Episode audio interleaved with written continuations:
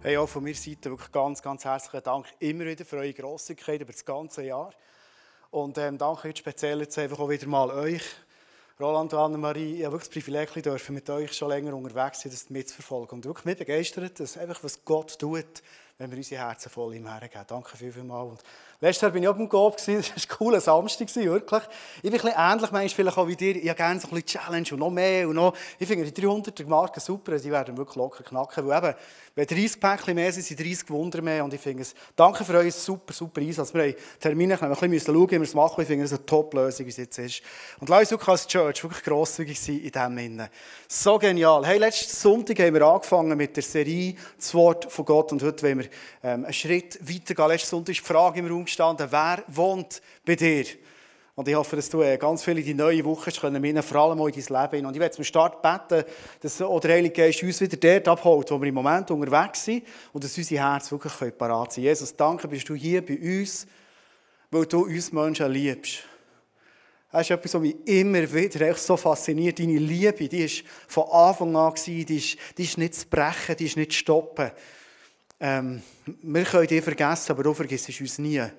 Und danke bist du heute auch speziell hier in deinem Haus, da mit deiner Präsenz und mit deiner Liebe. Und danke redest du zu uns und ich lade dich ein, wirklich, Heiliger Geist, dass du uns dort erreichst, wo du willst erreichen willst. Du kennst unser Leben, du kennst vielleicht auch Fragen, die wir mitgenommen haben. Vielleicht auch, auch Schwieriges, die wir mitgenommen haben. Jesus, danke bist du die Lösung, dein Name über allem. Amen. Amen. Heute ist das Thema, wie redet Gott durch die Bibel zu uns.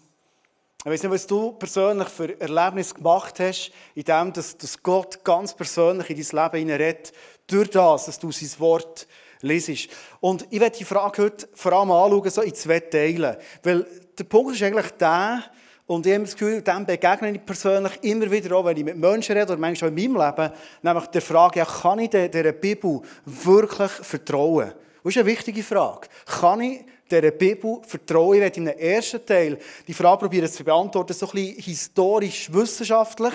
Also ja, so halb hobbywissenschaftlich, aber doch relativ ein paar gute Nuggets dir können mitgeben Sachen, die du vielleicht kennst, Sachen, die für, für dich neu sind. Aber in einem zweiten Teil vor allem auch, ähm, mal schauen, was hat die Bibel, das Wort von Gott für eine spirituelle Kraft. Wie können wir das, der zweite Teil wird recht praktisch werden. Wie können wir das in unserem Alltag als ich persönlich, du persönlich, in, deinem, in, deinem, in deiner Familie, vielleicht in deinen Wegen, in der wo du unterwegs bist, wie können wir das zu uns reden das ist die Idee dahinter. Ich würde gerne mit dir einsteigen bei dieser Frage, kann ich dieser Bibel vertrauen? Die Bibel ist geschrieben worden von über 40 Autoren. Sie ist geschrieben worden über 1500 Jahre. Das ist recht ungewöhnlich. Meistens, wenn jemand ein Buch schreibt, das ist ein Autor, manchmal zwei, drei höchstens, wird in einer kurzen Zeit geschrieben. In der Bibel ist das sehr speziell. Es ist in verschiedensten Kulturen geschrieben worden. Es ist auf drei Kontinenten geschrieben worden, Asien, Afrika und Europa. Die Bibel ist geschrieben worden auf Hebräisch, auf Aramäisch, auf Griechisch. Ähm, eigentlich so ein, ein Sammelsurium von ganz, ganz vielen interessanten Dingen zu uns. Die Bibel sagt von sich, wenn es darum geht, kann ich der Bibel vertrauen, etwas sehr ähm, Klares. Die Bibel reklamiert für sich, dass sie wirklich zu reden von Gott persönlich ist. Ähm, wenn ich dir eine Stelle vorlese, die steht in 2. Timotheus 3,16, sagt der, der grosse Paulus, sehr bekannt Paulus, seinem jüngeren Timotheus, nämlich folgendes. Er sagt ihm, die ganze Heilige Schrift ist von Gott eingegeben. In dieser Übersetzung heißt es von Gott eingehaucht. Ähm, das ist, äh, im Griechischen heißt Theopneustos, also Theo Gott, Pneustos ist so das Puh, Puh, eingehaucht worden von ihm. Also das waren Menschen, die haben das Reden von Gott gehört und haben das aufgeschrieben. Die Bibel sagt von sich, ich bin das Wort von Gott. Und wir Menschen, wir stellen immer wieder, auch berechtigterweise, irgendwo auch Fragen. Ja, kann das wirklich so sein? Ich habe zwei ähm, schon relativ alte Time Magazine mitgenommen. Da ist vielleicht ein Bild davon. Time Magazine, vielleicht so ein bisschen das berühmteste Magazin auf der ganzen Welt, von Amerika. 1974 äh, haben sie fast eine ganze Ausgabe diesem Thema gewidmet. Kann die Bibel wirklich Wahrheit sein? Oder in den 90er Jahren ist äh, die Frage nochmal über die Bibel, ist die Bibel Fiktion oder ist es Wahrheit? Ein paar Facts zur Bibel. Warum kannst du, warum kann ich der Bibel vertrauen? Der erste Punkt ist wichtig. Die Bibel ist historisch gesehen extrem genau. Es gibt in der Geschichte eigentlich kein anderes schriftliches Dokument, das so genau überliefert ist worden, in so einer Menge überliefert ist worden, so genau abgeschrieben ist worden, wie die Bibel. Kein anderes. Vom Neuen Testament zum Beispiel gibt es 5700 Manuskripte. Und Historiker, für Historiker ist Manuskript ist das Wichtigste. Wenn es um Schriftbeweise geht, dann will man Manuskript sehen. Und zwar schaut man sich die super, möglichst genau überliefert worden. Zu diesem Thema kommen wir noch. 5700, es gibt kein historisches Dokument, das eine sättige Zahl für sich beanspruchen kann. Wenn wir zum Beispiel den äh, bekannten griechischen Philosoph nehmen, den Plato, wo niemand zweifelt, dass es den gegeben hat, wo niemand zweifelt, dass der ein paar gescheite Sachen rausgespäut hat, von diesem Mann gibt es genau sieben Manuskripte. Einfach so als ein Vergleich. Und das hat mir historisch äh, kein Zweifel, gegeben und hat das alles auch erzählt. Neues Testament, ganz eine andere Zahl. Ich habe dir ein Dokument mitgebracht, wo du mal die Schrift siehst, wie so geschrieben worden ist. Hier, ich hoffe, dass du nicht noch einen Schreibfehler siehst, sonst äh, darfst du es gerne am Schluss sagen. Ähm, wichtig ist für Historiker, wenn etwas beschrieben wird, wenn es schriftlich überliefert wird, dann ist es, ähm, die höchste Wahrscheinlichkeit, dass, dass das kann stimmen kann, was da steht, ist, wenn das Augenzeugen waren. Die Bibel besteht fast nur, also spätestens ab etwa 2. Mose sind das reine Augenzeugenberichte. Also der Mose ist vor dem Meer gestanden, als sich geteilt hat. Der, der äh, Joshua ist ähm, da gewesen, wo die Mauern von Jericho eingestürzt sind. Er erzählt, was er erlebt hat. Die Jünger sind mit Jesus unterwegs. Der Petrus, der hat gesehen, als er gesagt im Namen von Jesus stand auf. Und der Bettler, der noch nie laufen ist aufgestanden. Das sind Augenzeugenberichte. Und für Historiker ist es ganz, ganz wichtig, du denkst du vielleicht, ja gut, okay. Für Historiker ist es ganz wichtig, dass Leute, die etwas gesehen haben, aufgeschrieben haben. Weil das andere gibt es so, dass Sachen mündlich sind überliefert wurden. Natürlich ist die Schöpfungsgeschichte und so weiter, alles noch vor Mose, ist mündlich überliefert, aber von denen an nicht mehr. Und wichtig ist, wenn etwas historisch stimmt, dann ist es extrem wertvoll, wenn jemand das, was er gesehen hat, direkt aufschreibt.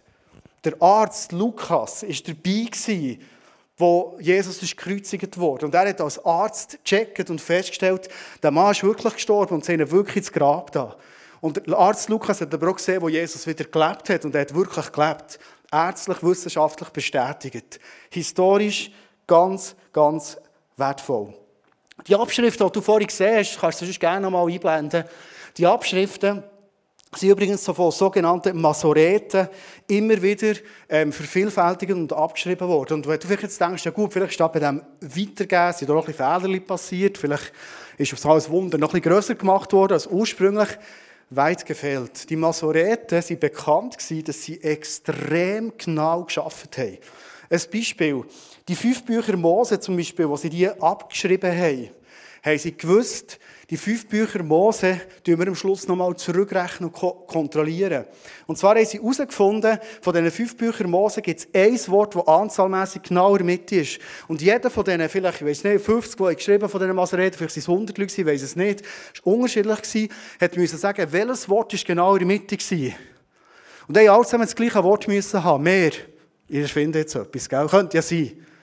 Und wenn einer sagt, oh nein, bei mir steht nicht mehr, sondern Hellebarde, dann hat er das Ganze fortschießen Es ist vernichtet worden, weil man gesagt hat, es ist irgendwo ein Fehler passiert. Das darf es nicht geben bei der Heiligen Schrift.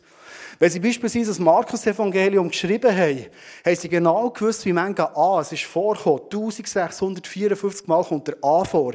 Wenn einer in seinem Kistchen noch ein A hatte, oder noch 17 A hatte, gewusst, ja nur 1653 gebraucht. Dann hat man gesagt, ja gut, wegen einem A, also komm jetzt, komm, mach vier genieße Frau und Kind. Er hat gesagt, hey, stopp, stopp, geht nicht, Arbeit nicht gut, es ist alles vorgeschossen worden. Mir hat gesagt, nur wenn es haarklein stimmt, ist es historisch von Relevanz. Also man kann davon ausgehen, das, was da schriftlich ist, weitergebracht wurde, das ist ähm, extrem ähm, vertrauenswürdig. Eine vielleicht spezielle Geschichte, die ich mir vorstellen kann, dass viele von euch kennen, 1947 ist in der Nähe vom Toten Meer in Qumran hat ein Hirtenbub, ich glaube, seine Geiss gesucht, oder Schaf, ich nicht, ich glaube, Geiss spielt keine Rolle. Er hat ein Tier gesucht und er ist so in die Hölle gegangen und er hat in der Hölle hat er Schriftrollen gefunden. Die Schriftrollen haben genau so ausgesehen und der Hirtenbub hat natürlich am Anfang keine Ahnung was das kann sein kann ist die offenbar jemandem gebringen und die Person findet heraus, hey, das sind alte Schriften. Und die sind ganz entscheidend. Wir haben zum Beispiel vom Jesaja die Schriftrolle gefunden. Wir haben nämlich bei Jesaja Folgendes gesagt. Der Jesaja war ein Prophet und er hat ganz, zum Teil sehr exakt auf Jesus her prophezeit. Ein paar hundert Jahre vorher. Und viele Leute haben gesagt, das kann gar nicht sein, dass ein Prophet so genaue Angaben weiss über ein Ereignis, das später kommt. Das ist nicht möglich. Und haben gesagt, wahrscheinlich ist es so, dass der Jesaja später geschrieben wurde, nach dem Evangelium. Das war so die Theorie. So haben wir es Menschen wieder können irgendwo einordnen Wo die Qumran-Rollen gefunden wurden, hat man gemerkt, aufgrund von dem Papier und wie es geschrieben wurde, das ist wirklich ein paar hundert Jahre vorher geschrieben worden. Ein riesen Beweis, dass das Ganze kein Fake ist. Für Jesus, wenn ich einen kleinen Gumm schnell machen kann, auf Jesus wird im Alten Testament 300 Mal hingewiesen. 300 Prophezeiungen gibt es auf Jesus. 300 Hinweise, was 1000 Jahre später, oder zum Teil noch länger, wird passieren. Wenn das in eine Wahrscheinlichkeitsrechnung reintun, wenn eine Lotto 6 Zahl als Vergleich, ähm, habe ich ausgerechnet, das ist, glaube ich, eine Wahrscheinlichkeit von 1 zu 14 Millionen, dass du sechs richtige hast. Also schon, das ist relativ krass. Das aber 300 Zusagen, wo jemand geboren wird, wie dem sein Leben aussieht, wie er wird sterben. Dass 300 Zusagen stimmen, das ist vor Wahrscheinlichkeitsrechnung so eine astronomische Zahl, die kannst, die kannst also, ich glaube, ich kann es wissenschaftlich gar nicht aufschreiben, wir kommen gar nicht raus. Das ist, das ist wirklich riesig. Spannend ist zum Beispiel, vielleicht als eines von diesen Prophezeiungen herauszunehmen, dass im Psalm 22 der David einen Psalm schreibt über Jesus. Und er schreibt in diesem Psalm innen, Jesus wird sterben am Kreuz. Da denkst du vielleicht den Psalm 22, das ist, ja, ist gut, ja, ist eine Logik, ja, der ist wirklich am Kreuz gestorben. Das Problem ist nur, dann, als der Psalm 22 ist geschrieben wurde, hat es Kreuzigung noch gar nicht gegeben. Das ist spannend, oder? Also wie hat der David, oder wer den Psalm geschrieben hat, können wissen, dass Jesus gekreuzigt wird. Die Kreuzigung ist von den Römern erst viel später eingeführt worden. Es ist das Theopneustos, das Flüstern von Gott, dass sein Wort ist aufgeschrieben wurde, als ein Beispiel. Ich werde noch ähm, zwei letzte Hinweise geben, die eindrücklich sind in der Bibel, und wenn die Bibel wirklich fake wäre, wenn man sich nicht auf das verlassen könnte, wäre die Chance gross, wenn die Bibel später wäre geschrieben worden, dass wissenschaftliche Erkenntnisse, die zu dieser Zeit golden haben, dass die falsch würden wiedergegeben werden. Ich nehme ein Beispiel. Heute weiss man, die Erde ist eine Kugel. Es gibt noch ein paar Leute, die sagen, es ist wieder eine Scheibe, aber es ist ein anderes Thema. Aber früher war das allgemeine Wissen in der Antike, man gedacht, die Erde ist eine Scheibe. Wenn die Bibel zu dieser Zeit ist geschrieben worden, man davon ist ausgegangen, der Erde ist eine Scheibe, könnte es ja noch spannend sein, dass die Bibel irgendwo vorkommt. Im Hiob findet man das zum Beispiel. Dass beschrieben ist, wie die Erde eine Scheibe ist, zu dieser Zeit hat man das so gedacht. Wir finden nie in der Bibel einen Hinweis, dass die Erde in dem Sinne die Kugel ist, zu dieser Zeit, wo es geschrieben wurde. Wir haben beispielsweise ähm, ein Volk, das sind die Hethiter, das in der Bibel erwähnt wird, hat man bis zum 20. Jahrhundert, also bis etwa vor 100 Jahren, hat man die historische Sekundärliteratur nie gefunden. Und dort hat man schon ein bisschen das Gefühl gehabt, für alle Bibelkritiker, hey, jetzt haben wir endlich einen Beweis, dass die Bibel historisch nicht verhält. Die Hethiter, die in der Bibel erwähnt werden, und die findest im Alten Testament, das waren lästige Käben, die sind historisch nie schon erwähnt. Wahrscheinlich stimmt der Bibel nicht ganz. Anfang des 20. Jahrhunderts werden Tonkrüge gefunden, von einem Wissenschaftler und wir haben gesehen, dass sie genau Schriften, die die Hethiter vorkommen, die jetzt gegeben, hat ihre Schriftzeichen gefunden, historisch super belegt. Ein Wissenschaftler hat Folgendes gesagt. Und zwar hat er gemerkt, wenn ich die Bibel lese und wenn ich die Entwicklung der Wissenschaft sehe, fällt mir etwas auf. In der Bibel werden Sachen beschrieben, die oft erst viel später in der Wissenschaft belegt und erkannt werden. Ein Beispiel ist, wenn ich den Psalm 148, 5 und 6 lese, steht dort folgendes. Sie alle, Mond, Sterne, Sonne, Wassermassen, sollen den Herrn loben. Denn auf seinen Befehl wurden sie erschaffen. Er wies ihnen für alle Zeiten ihren Platz im Weltall zu und gab ihnen feste Gesetze, denen sie für immer unterworfen sind. Zu dieser Zeit, wenn man so das Himmelszelt angeschaut, der Abraham hat gewusst, hey, die, die oh, Nachkommen, da werden sie, man hat das Gefühl, es ist ein bisschen Chaos im Himmel, es geht zum Teil wieder anders aus und es äh, ist wahrscheinlich ein bisschen Zufall, wie das entstanden ist. Hier in diesem Abschnitt steht, jeder Stern, und für uns ist das heute völlig klar, hat genau seinen festen Platz.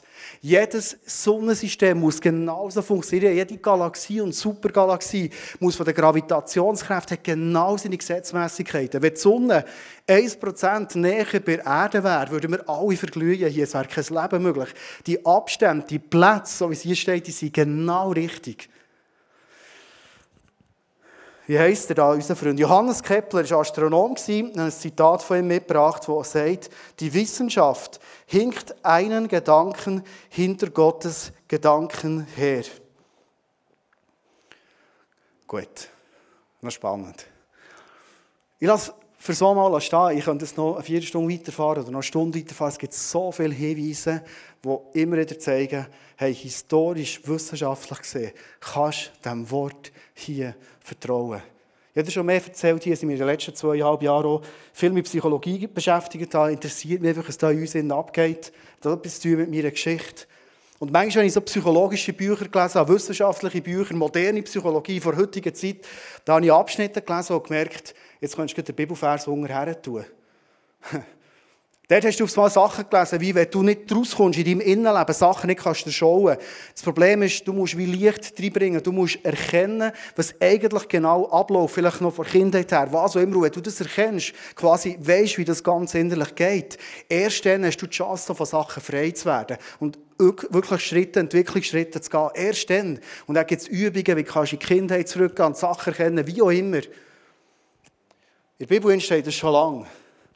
Jesus selber hat das gesagt. Er hat gesagt, schau, mein Wort, das ist wie ein Lichtstrahl. Der kommt in euer Leben und er hält euer Leben und ihr werdet das mal erkennen, was überhaupt in euch drin ist. Und Jesus selber hat gesagt, Johannes 10, wenn ihr die Wahrheit werdet erkennen, dann werdet ihr frei werden. Die Wahrheit wird euch frei machen. Also die Wissenschaft hinkt auch dort, in der modernen Psychologie, oder in der modernen Psychologie geht der Bibel eigentlich mindestens einen Schritt, wenn nicht zwei, drei hinten nachher. So, die Bibel kannst du wissenschaftlich sehen mega vertrauen.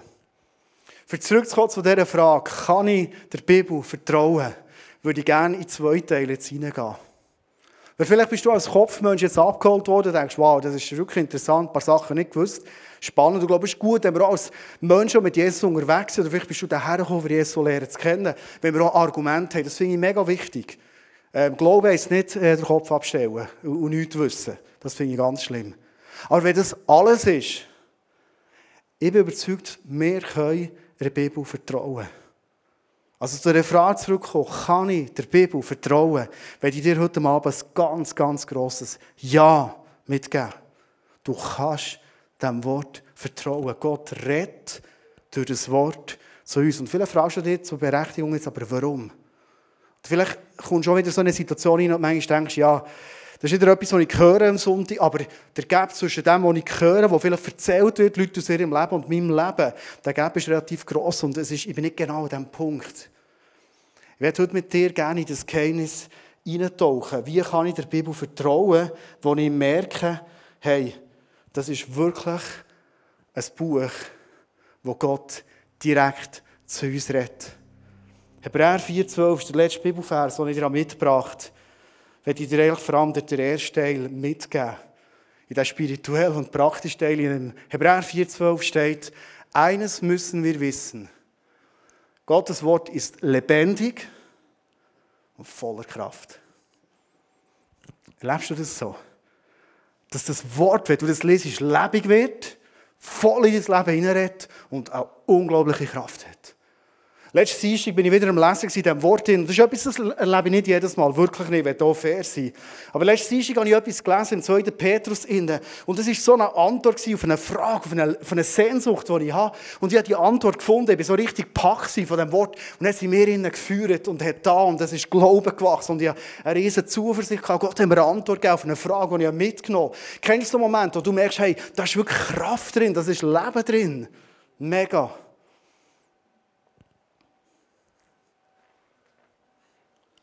Ich erlebe es nicht immer so. Aber was ich immer erlebe, ist, wenn ich mit Hunger zu dem Wort von Gott komme, dann hat Gott immer wieder durch sein Wort direkt in mein Leben hinein. Ich werde eine Frage teilen heute Abend mit dir. Und zwar nicht die Frage, stimmt es, dass Gott sein Wort redet oder nicht, sondern meine Frage ist vielmehr, wie gehst du persönlich mit dem Geschenk von dem Wort von Gott in deinem Alltag um? Hast du die Erwartungshaltung, den, wo du deinem Alltag in das Buch auftust, dass Gott persönlich,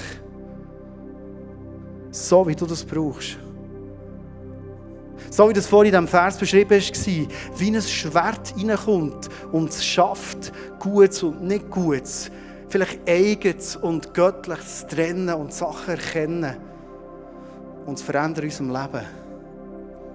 Ist es deine Erwartungshaltung, dass du dann, wenn du fährst auf Blättern, vielleicht der Heilige Geist fragst, wo soll ich lesen? Wo willst du zu mir reden? Und du fährst auf aufschlagen, du fährst regelmäßig fortlaufend durch die Bibel durchlesen, dass du jeden Moment denkst, und jetzt redet Gott höchstpersönlich durch mich.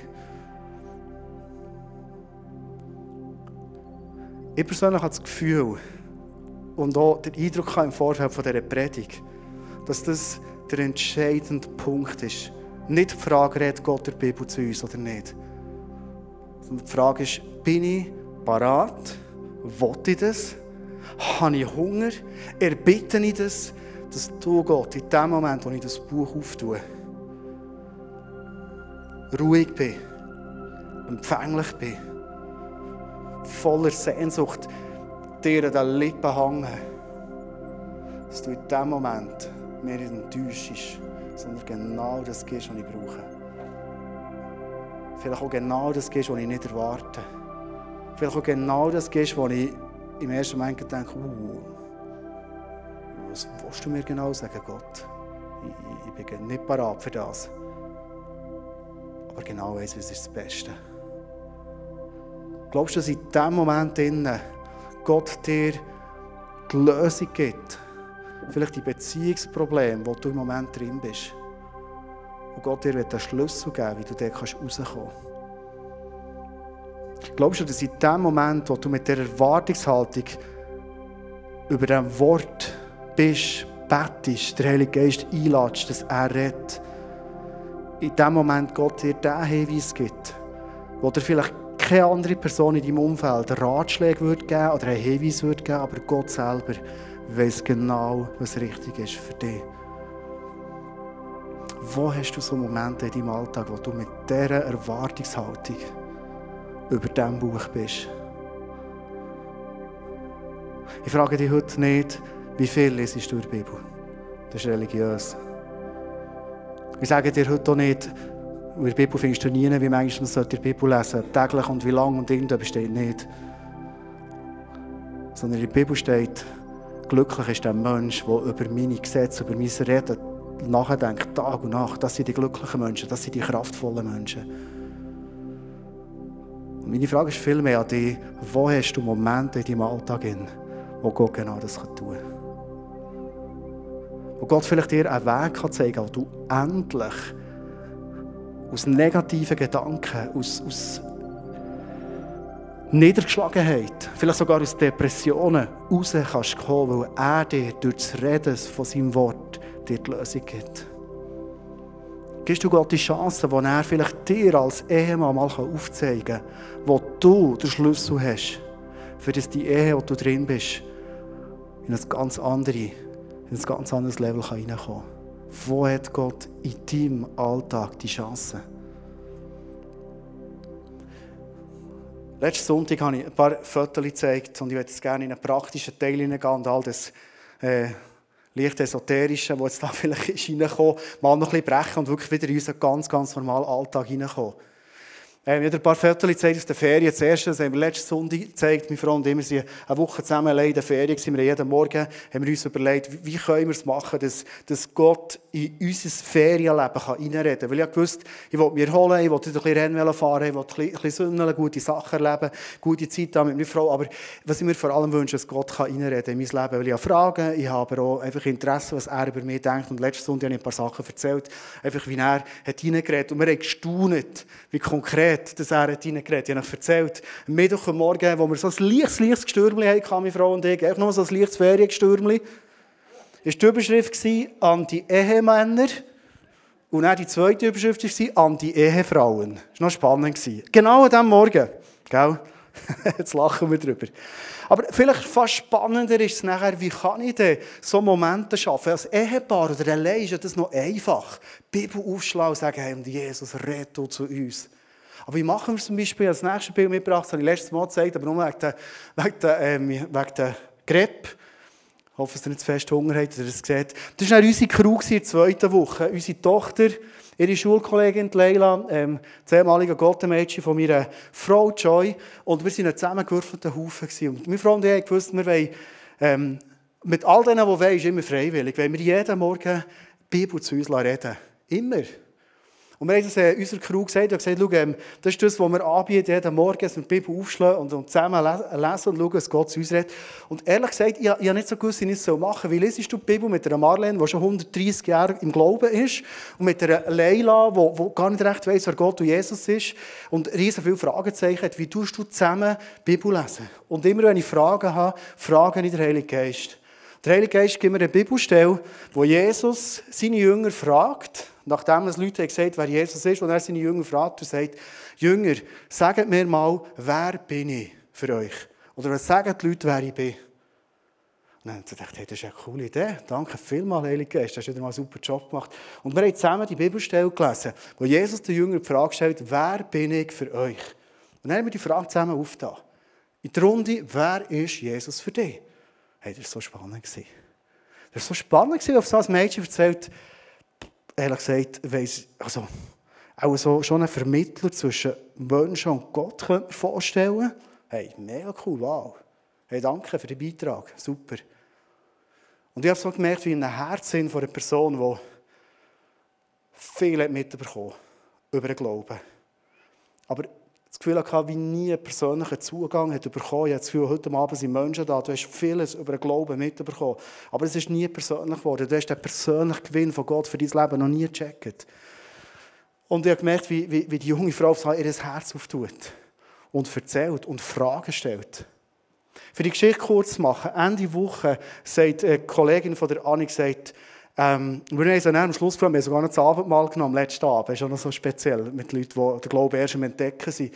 Und, und wir haben dann gefragt, wie war es für dich? Die Ferien allgemein, aber jetzt auch so die Zeiten mit Gott. Und dann hat sie gesagt, ich habe in dieser Woche noch nie so viel, oder nicht so viel gelernt über den Glauben, wie in neun Jahren KW. Das ist nicht, jetzt nicht ein Reden gegen das KW, ist nicht der Punkt, sondern für mich ist das Plädoyer für das Wort von Gott. Wenn wir das auftun und Gott fängt an reden. Die andere Person hat gesagt, hey, ich habe mir gewünscht, so einen Ort zu haben. Zwar schon über Jahre hätte ich mir gewünscht, so einen Ort zu haben, wo ich endlich einfach auch meine Fragen und auch meine Bedenken über den Glauben kann positionieren und kann herbringen kann. Und jetzt habe ich das gehabt. Merci vielmals. Es hat mich so berührt.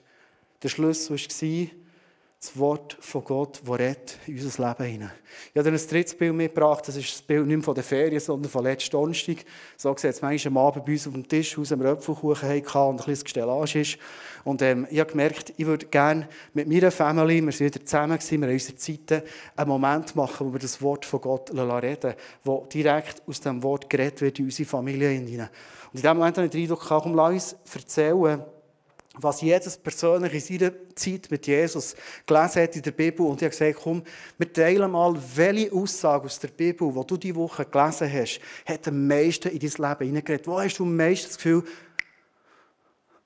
jetzt ist etwas ganz Entscheidendes passiert in meiner Erkenntnis. Und er hat Annika erzählt, der Noel hat erzählt, meine Frau hat erzählt, ich habe erzählt. Und am Schluss haben wir einander gesegnet für die Aussagen, dass die in Existenz kommen, dass es wird in unserem Leben. Ganz einfach. Neben dem Apfelkuchen, neben dem Tassel, das schon leer ist und kein Kaffee mehr drin ist, das Wort von Gott in unserem Alltag reden. Und in dem Moment spürst du, wie du als Familie das Herz sich zusammenschmilzt. Das kannst du machen als Familie. Ich glaube, das kannst du machen als Wege. Das kannst du machen als Camp irgendwo zusammen sein. Ich habe so Freude gehabt, wo all die Jungen aus dem Blessed Town Camp sind heimgekommen und so on fire sind heimgekommen für Jesus. Weißt du, was der Grund war? Glaube ich. Ich glaube, es war nicht die warme Sonne von Sardinien per se. Sondern ich glaube, es ist die Kraft von dem Wort, das in dieser Gemeinschaft so gewaltig gewirkt hat. Und ich habe gemerkt, dass kommen Junge zurück, zum Teil völlig verändert. Hey, wenn das Wort in unserem Leben zu dem wird, wo Gott immer wieder reinreden kann, dann wird unser Leben anders. Ich sage etwas provokativ setzen. Aber ich glaube, mittlerweile merke ich, wenn ich mit einem Christ und mit einer Christin rede, ob das eine Person ist, die das Wort lässt, reden in ihr Leben hinein oder nicht. Wir haben ein Jahresmotto im Moment, das heißt Rooted. Das ist noch das letzte Slide, das ich mitgenommen habe. Ich glaube, ich spüre, ob ein Worship-Leiter hier auf der Bühne steht. Ich spüre, ob mir jemand gegenüber ist, der zwar im Glauben ist, ob das eine Person ist, die wirklich verwurzelt ist in dem Wort, was Gott redet durch sein Wort zu uns oder nicht. Ich spüre manchmal Menschen, die so Changes gemacht haben in ihrem Leben, weil sie auf einmal gemerkt haben, weißt du, in meinem Leben, ich komme nicht mehr vorwärts. Und auf einmal gemerkt haben, ich glaube, die Lösung für mich ist wirklich, dass das Wort jeden Tag, eins zu eins, durch meinen Geist reinredet in mein Leben und dass ich es dann auch umsetzen und befolgen. Ich, ich, ich nicht gerne Leute loben, die mir ganz nach sind, aber ich mache es heute gleich mal. Weil jemand, der für mich wirklich eine Inspiration ist, darfst du gerne ein bisschen spielen. Ist, jemand, der für mich wirklich eine, eine riesige Inspiration ist, ist, ist, äh, ist mein Sohn. Der ist 17 und haben sein Nest gesehen, aus wie ein 17-jähriges Nest. Also ein Bett von einem 17-Jährigen, das ist nämlich nie gebettet. Aber weißt du, dass in diesem Bett immer liegt? Offen. Seine Bibel. Und ich habe mitbekommen, wie er vor einer Zeit sich noch entschieden hat und gesagt, ich will noch mehr, dass das Wort wirklich in meinem Leben wohnt. Und ich habe gestaunt, wie er mit der Entschlossenheit, mit einem Hunger, und ich glaube, das ist der entscheidende Punkt. Hast du Hunger nach dem Reden von Gott durch sein Wort in dein Leben oder nicht? Die Frage ist nicht, glaubst du an Gott, sondern die Frage ist, hast du Hunger, dass Gott zu dir reden kann? Und ich habe gemerkt, wie ein Change in sein Leben ist reingekommen. Einfach weil das Wort viel mehr in sein Leben reinreden darf. Verstehst du, er ist immer noch 17, er hat Handeln gekauft, ist da sein Body im Trainieren und macht das Bett nehmen morgen. Der ist 17-jährig wie jeder anders. Aber er ist 17-jährig und verankert in diesem Wort. Hey, das ist für mich, ich bin, jeder Vater ist begeistert von seinen Kindern, verstehst du? Aber das ist etwas, was mich so dankbar macht, als Vater zu sehen, wenn Kinder verankert sind, verwurzelt sind in diesem Wort von Gott. Und weißt du, liebe Freunde, ich glaube, das kommt nicht einfach von nichts, sondern die Frage ist, ist das etwas, was wir kultivieren, dass das Wort von Gott in unser Leben hineinredet, in unseren Ehen, in unseren Familien und auch in unseren Small Groups. Ihr lebt verschiedene Small Groups. Wir selber schon verschiedene Small Groups gehabt. Und ich hoffe, sie niemandem nachkommen. Aber manchmal spüren ja, ist das eine Small Group, die einander zuerst mal eine Stunde lang erzählt, wie es einem geht und wie die Woche war und wie das Leben schwierig ist und wie Corona ermüdet und all das. Und am Schluss beten wir noch schnell fünf Minuten füreinander. Ist es eine Gruppe, die sagt, komm, wir wieder mal so in das Buch lesen? So? Oder ist es eine Gruppe, die das Wort von Gott reden die das von leben, füreinander betet, einander ermutigt, in der Erkenntnis zu Jesus zusammen viel mehr zu wachsen? Hey, Freunde, ich habe das Gefühl, nein, ich habe nicht das Gefühl, wenn ich, wenn, ich, wenn ich die Bibel lese, verspricht uns Gott, dass er uns immer wieder neue Erkenntnisse gibt. Und er sagt, wenn er uns immer wieder neue Erkenntnisse gibt, dann wird unser Glauben stärker, unsere Selbstbeherrschung wird grösser, unser, unser Impact, den wir haben in unserem Leben auf andere Menschen, unsere Autorität wird viel, viel grösser. Und ganz ehrlich, ich träume persönlich für mein Leben von dem, dass meine Autorität und mein Impact grösser wird, weil das Wort von Gott immer mehr Fuß bekommt in meinem Leben. Ich träume aber davon, dass in meiner Family, dass in unserer Church es immer mehr wird. Ganz ehrlich, manchmal ist schon der letzte provokante Satz, ich wieder ganz lieb, wie das ein Pastor macht am Schluss von einer Message. Aber manchmal staune ich, wie viele Leute zu einem Coach säckeln und zu einer Beratung gehen und, und Seelsorge über Jahre. Und ich finde Coaching und Beratung und Seelsorge super. Ich liebe Sozo und Gebetsseelsorge und wirklich super. Alles mega, mega cool. Aber verstehst du, wir säckeln dazu irgendwelche Ratgeber. Aber der grösste Ratgeber, der alles erkennt in unserem Leben und alles weiß, was uns Notabene geschaffen hat, den lassen wir in unserem Alltag nicht, nicht reden zu uns. Ist das nicht schizophren? Ich glaube, dass man sich viele Stunden, die manchmal schon recht teuer sind und auch aufwendig sind, können sparen Wenn wir einen Lifestyle haben, wo wir in unserem Alltag gehen, allein, in der Ehe, in der Familie, in der Small Group, in der Wege, das Wort von Gott zu uns reden Und wenn du jetzt denkst, hey, wie soll ich das machen? Wenn du hast entschieden für ein Leben mit Jesus, dann hast du den Heiligen Geist in dir drin. Der zeigt dir es. Der zeigt dir, wo lesen. Wir haben auch nicht gewusst, wo lesen in der Ferien. So 1. Petrus, okay. Dann hat Gott durch die Tür gerechnet. Am Mittwoch haben ein bisschen gestürmt. Genau, der Text passt. Gott weiss das. Und jetzt werde ich wirklich wieder sanft und lieb, wie das ein Pastor macht am Schluss der Predigt. Hey, ich würde so gerne einfach für uns beten, zum Schluss so, dass der Hunger nach diesem Wort sprunghaft wächst. Ich glaube, Gott hat so vieles für uns noch parat, was wir bis jetzt noch nicht gesehen haben. Einfach, weil wir nicht in diesem Wort verankert sind. Ah, jetzt Kerzler noch mitgenommen, das habe ich völlig vergessen. ich bringe es jetzt noch schnell, die Minute haben wir noch. Ich bin ein bisschen Romantiker. Ich habe mir nämlich überlegt, was könnte vielleicht dir helfen, dass du merkst, hey, ich komme nicht einfach so und lese das Wort, sondern es ist ein Moment, wo ich voll Ehrfurcht vor Gott stehe und sage, und jetzt bin ich in deiner Präsenz, in deiner Heiligkeit drin und rette zu mir. Vielleicht hilft es dir, dass du so Momente nimmst und einfach mal das Kerzchen anzündest und nicht für die katholische Gefühle in dir zu wecken, sondern ganz einfach zu sagen, in dem Moment, wo ich das Kerzchen anzünde, das ist nur für mich, bin ich mir bewusst, ich bin drin in der Präsenz von Jesus. Nicht wegen dem Kerzchen, sondern wegen meinem Hunger. Vielleicht bist du dann der Typ, der sagt, ich brauche eine Band, die heute Abend kommt spielen und wenn der Worship geht, dann kann ich das Wort lesen und Gott verreden. Und vielleicht brauchst du absolute Stille und Natur, wo du irgendwo raus auf einem Baumstrunk sitzt, das Wort auftust und Gott kann zu dir reden. Ich weiß nicht, wer du bist und wie Gott dich gelismet hat, aber ich glaube, dass wir alle zusammen eingeladen sind, die Momente speziell zu machen, abgehoben vom Alltag machen, wo wir zu Gott kommen und sagen, und jetzt tue ich dein Wort auf. Und all das, was mir jetzt durch den Geist geht, was du redest durch dein Wort, will ich als dein Reden aufnehmen für mein Leben. Und vor allem will ich es umsetzen. Ich glaube, es geht so vieles wiederherstellen, heilen. Ich glaube, es heute Morgen, äh, heute Abend, ähm, Gott da schon Leute, sagt, hey, es ist genug, dass du so auf Halbmast durchs Leben gehst. Es ist genug, dass du so irgendwie noch so ein bisschen durchschnackst und vielleicht einmal hoffentlich noch in den Himmel schnackst, sondern was ich dir mitgeben ist, dass all die Versprechungen hier in deinem Wort Realität werden in deinem Leben. Aber ich glaube, Gott wird können reden durch sein Wort zu uns. Darf ich bitte zum Schluss aufzustehen, für dass wir einen Moment machen können, wo wir ein persönliches Gebet dürfen zu Gott schicken zwischen uns und zwischen ihm.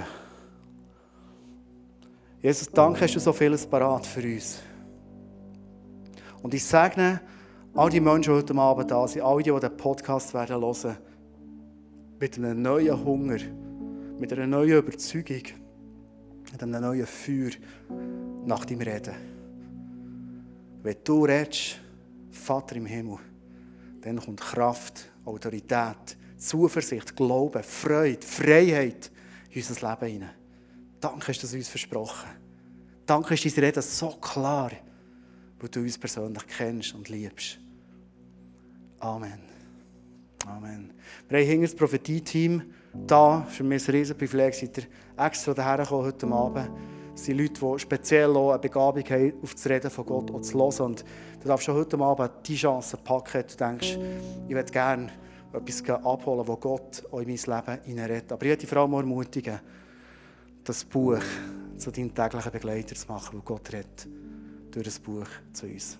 Amen.